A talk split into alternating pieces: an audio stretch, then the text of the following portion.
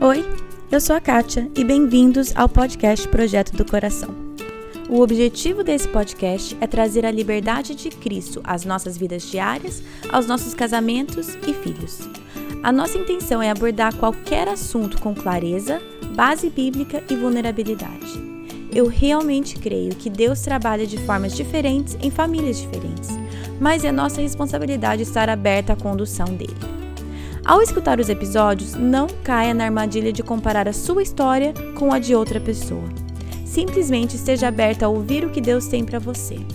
Que Ele conduza a sua família e que este podcast seja meramente um instrumento nas mãos dele. Hoje começamos o nono módulo do material O Caminho do Discipulado. O tema desse módulo é generosidade material. Sempre que o tema é dinheiro ou bens materiais, o assunto fica tenso. Mas a Bíblia tem mais de 2 mil versículos com essa temática e, obviamente, não é um tema que podemos ignorar. Então, vamos falar sobre generosidade material e como ela é só o ponto de partida para um coração genuinamente generoso.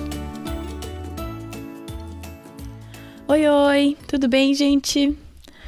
Vamos então entrar nesse nono módulo. São 11 módulos, gente. Estamos chegando no final do caminho discipulado. Quando eu comecei esse. Quando eu tive a ideia de, faz, de fazer o caminho discipulado aqui com vocês no podcast, eu pensei, vai demorar uma eternidade. Nunca vai acabar. Mas eu, cada vez eu vejo que estamos chegando aí no final.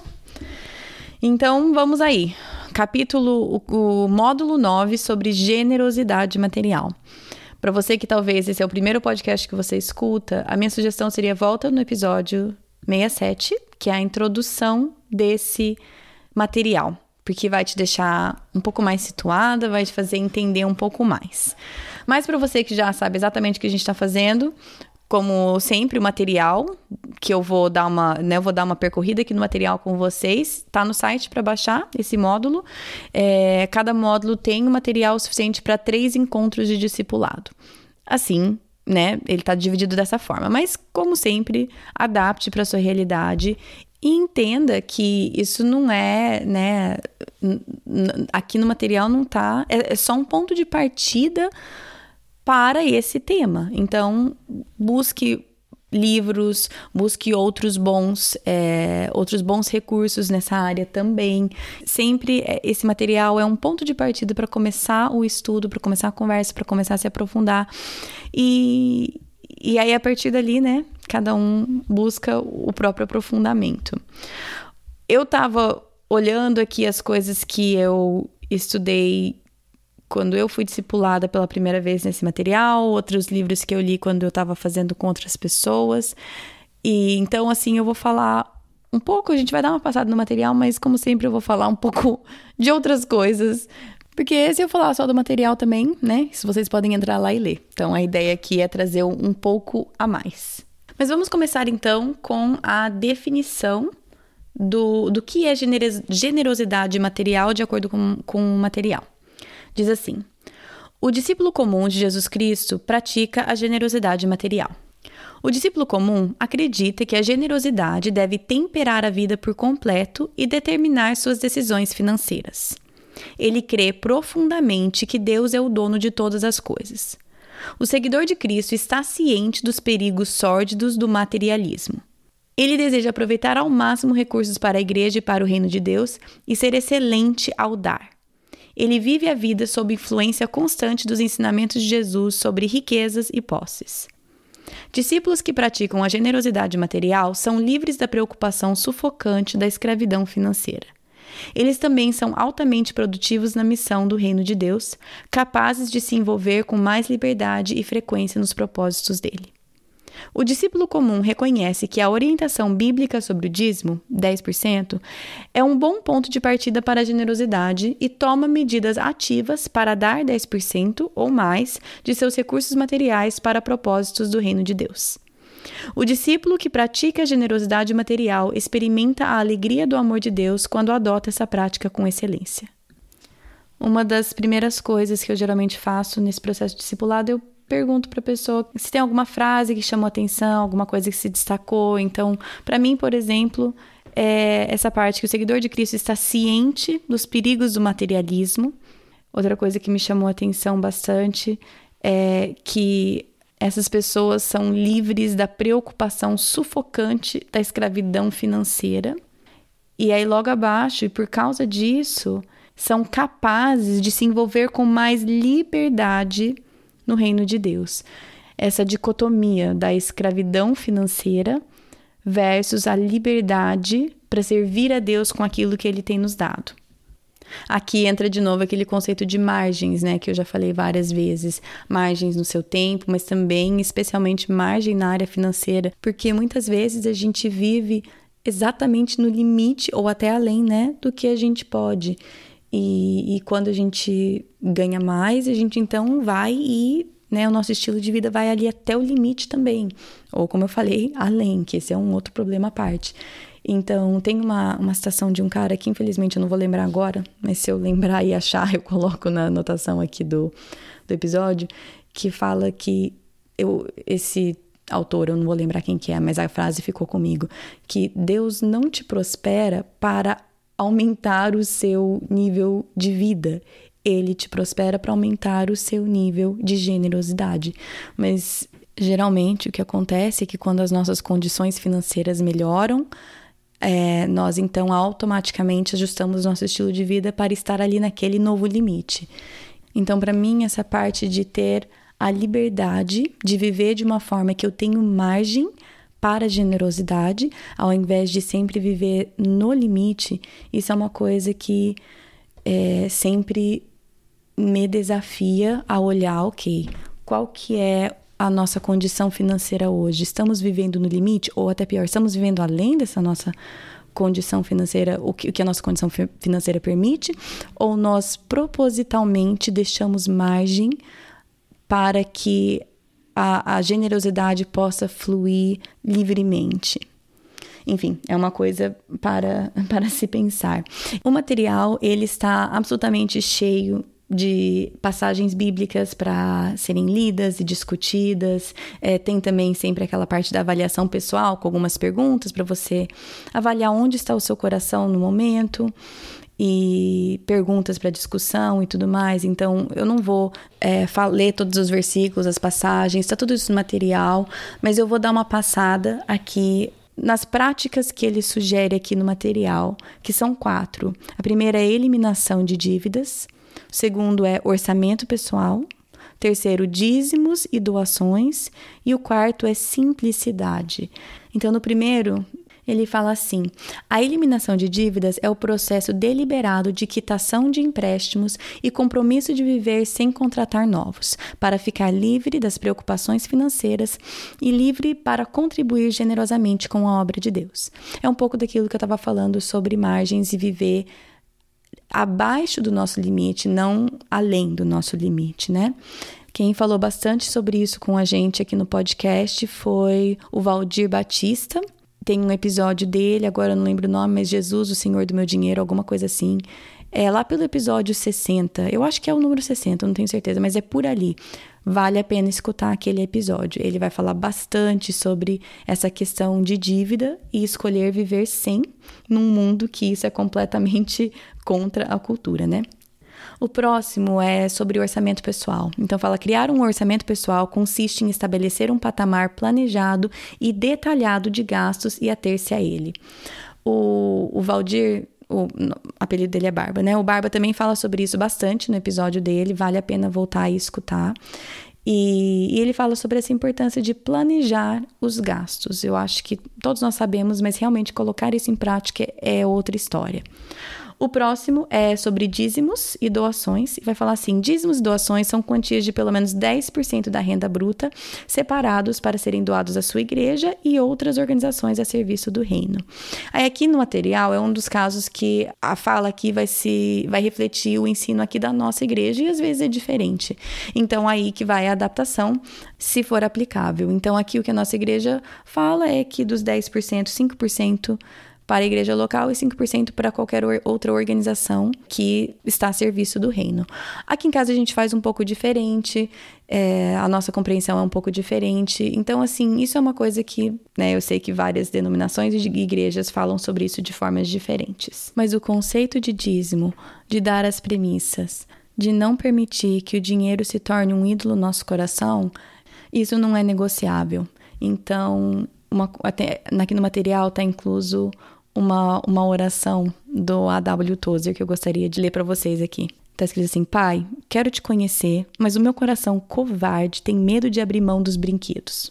Não consigo me desfazer deles sem sangrar por dentro e não tento esconder de ti o pavor dessa separação. Eu vim trêmulo, mas eu vim.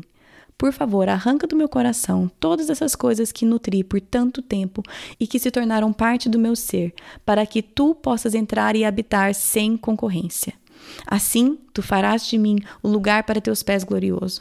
Assim, meu coração não precisará do brilho do sol, pois tu serás a luz dentro dele, e lá não haverá noite. Em nome de Jesus. Amém.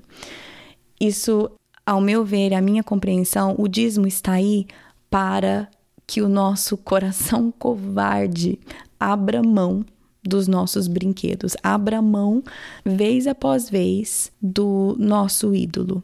Uma citação de um livro que chama, em inglês chama The Genius of Generosity, mas o autor ele fala assim, ele fala que a verdade é que o dinheiro são só as rodinhas de treinamento para um coração generoso ele nem é o objetivo final, ele não é o objetivo final, mas ele é a maneira, uma das maneiras que Deus usa para treinar o nosso coração em generosidade.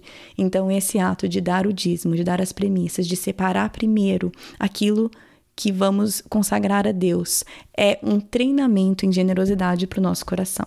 Esse mesmo autor, nesse mesmo livro, ele fala que dar é uma ação, mas generosidade é um estado do coração. Você pode dar e não ser generoso, mas você não pode ser generoso sem dar. E aqui vale a pena, gente. Eu sei que nós estamos falando especificamente de dízimo e de bens financeiros, bens materiais, né?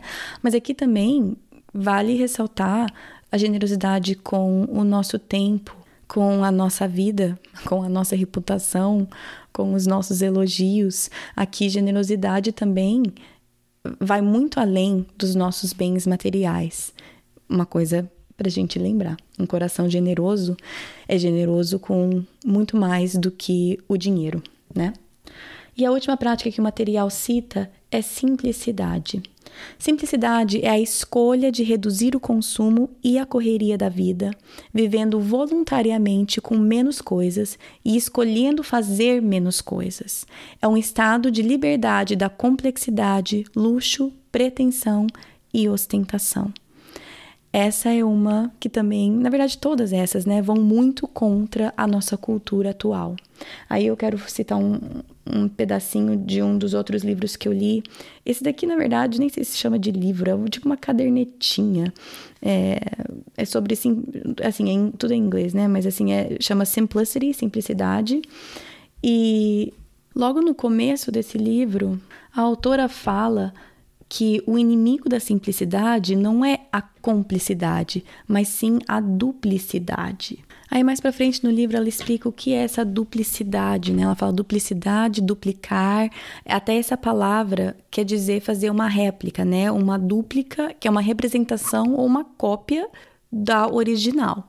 Então, por exemplo, exemplos dela, né, de como a sociedade até exige essa duplicidade minha e eu me rendo. Por exemplo, ela fala que muitas vezes nós não somos realistas com os nossos limites de tempo e energia.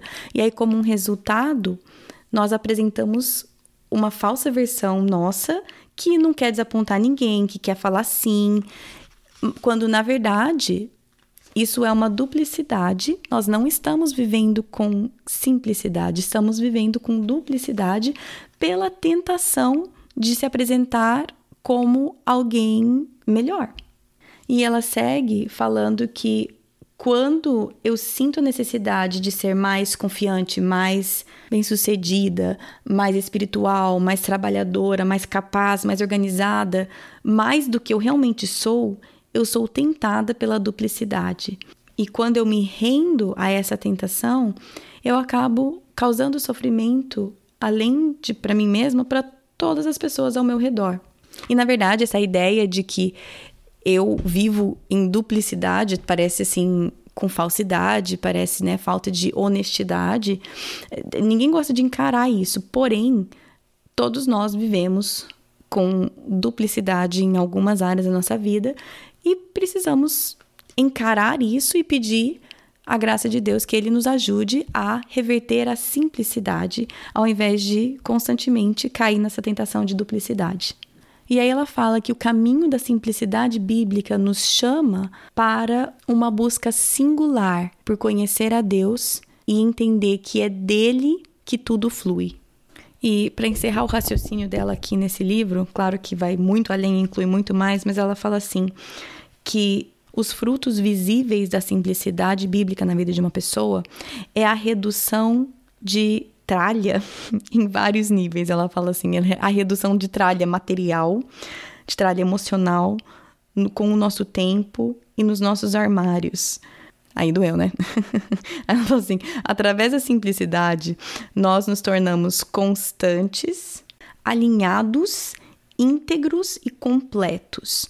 Vivemos os valores que professamos e descartamos aquilo que não nos serve nos sentimos completos, não puxados em várias direções, mas buscando de forma determinada o único caminho que realmente importa. Ou seja, Mateus 6,36, né? Buscai primeiro o reino de Deus e todas as coisas vos serão acrescentadas. Resumindo, para se falar de generosidade material, precisamos abordar várias áreas diferentes, como a eliminação de dívidas, orçamento pessoal, dízimos e simplicidade. E para encerrar esse episódio de introdução aqui no tema de generosidade material, eu queria só citar três pontos daquele livro primeiro que eu citei, é, The Genius of Generosity, tipo, o gênio da generosidade. Três pontos que o autor trabalha, primeiro, generosidade é a porta de entrada para a intimidade. É uma das grandes maneiras que Deus conecta o nosso coração com o dele. Nesse ponto, o autor ele conta uma história que eu achei muito legal, eu ia contar para vocês. Ele conta uma história de quando ele era um pastor novinho, num bairro simples, e um dos membros da sua igreja era um senhor mais velho, e, e eles assim, gostavam do cara, mas eles não tinham muito relacionamento.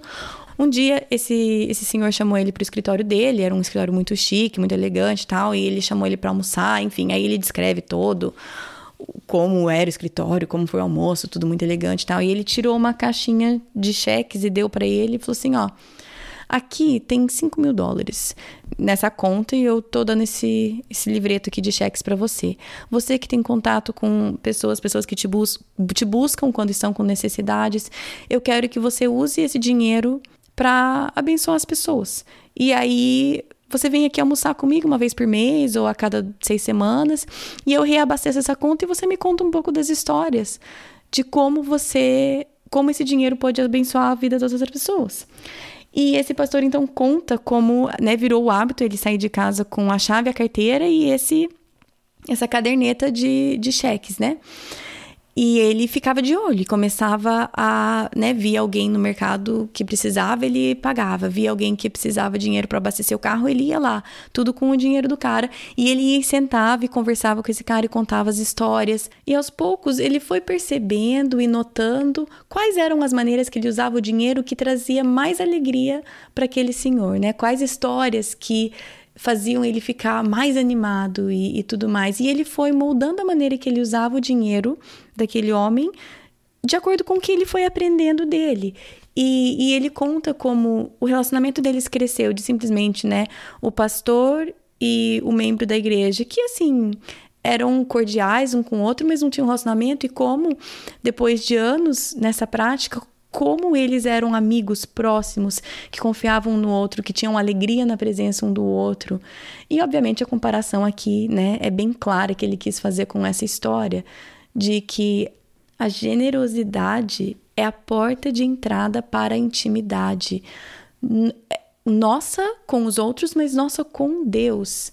Se nós enxergássemos o nosso dinheiro e tudo que nós temos como o cartãozinho de cheque desse pastor que foi dado por uma outra pessoa, como isso mudaria os nossos gastos? Como isso mudaria as nossas prioridades?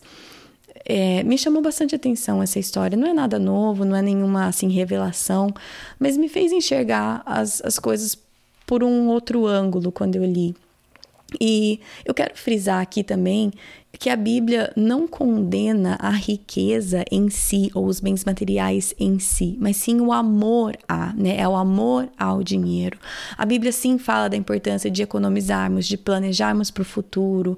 Fala que podemos desfrutar daquilo que Deus nos deu também, mas tudo isso é questão do coração, né? Só queria lembrar isso. Me perdi um pouco, né? Falei que eu ia falar de, dos três, três pontos do livro. Falei do primeiro e já entrei na história. Enfim, o primeiro ponto era esse: generosidade é a porta de entrada para a intimidade. O segundo ponto era a generosidade nos conecta com outros. Quando eu estou de olhos abertos às pessoas e às necessidades ao meu redor, a generosidade também é uma porta de, de entrada para intimidade com outras pessoas. Primeiro, uma porta de entrada em intimidade com Deus. Segundo ponto, com outras pessoas ao meu redor. E o terceiro ponto é a generosidade nos ajuda a investir naquilo que realmente vale a pena. E aí, de novo, Mateus 6, né? Mateus 6, 19 a 21. Não acumulem para vocês tesouros na terra, onde a traça e a corrugem destroem, onde ladrões arrombam e furtam. Mas acumulem para vocês tesouros no céu, onde a traça e a ferrugem não destroem e onde os ladrões não arrombam e nem furtam. Pois onde estiver o seu tesouro, aí também estará o seu coração versículo favorito do meu marido. Mas esse versículo ele fala exatamente. Ele, primeiro ele fala o que não devemos fazer, Aí fala o que devemos fazer, e aí ele fala por que devemos fazer aquilo, né? Então, primeiro ele fala o que não fazer, não acumulem tesouros na terra. Depois, o que, que é para fazer? Acumulem tesouros no céu. E por quê? Porque onde estiver o seu tesouro, aí também estará o seu coração. Acho que aí a gente encerra, né? Podemos encerrar aí. Bom, é, como eu falei, o material em si desse módulo está no site projetodocoração.com. Entra lá, tá no PDF, você baixa, imprime. Terá mais dois episódios nessa temática. Né? Daqui a duas semanas a gente fala sobre generosidade material na família, como a gente discipular os nossos filhos nessa área. E o último será o Clube do Livro, onde a gente vai discutir um livro sobre esse tema. O livro escolhido foi A Graça de Contribuir, do John Stott. É um livro tão pequenininho, tão curtinho, que na verdade é mais um panfleto. e o que ele vai fazer? Ele vai destrinchar a passagem de 2 Coríntios, versículos 8 e 9, é, capítulos 8 e 9. E, enfim, então esse vai ser o livro do clube do livro deste módulo, tá bom? Mas semana que vem é uma entrevista e é um prazer enorme para mim finalmente ter essa entrevista no podcast. A demora foi puramente culpa minha. a entrevista é com o Vanderlei e a Zuleika Frari. Ele era pastor da igreja que meu pai também era durante praticamente toda a minha vida, então eu cresci com eles. Ele também foi o pastor de jovens na época que eu estava no, né, no Ministério de Jovens. E ele e a Zuleika também foram nossos líderes de um grupo pequeno de casais, quando a gente era recém-casado, ou seja, o meu carinho por eles é enorme. E o tema da entrevista foi na saúde e na doença. E é o casal, porque a Zuleika, desde de, logo antes de casar, ela sofre com alguns problemas de saúde que ela vai falar no episódio, é, alguns diagnósticos diferentes, ou seja, o casamento inteiro deles eles têm lidado com altos e baixos na área da saúde da Zuleika.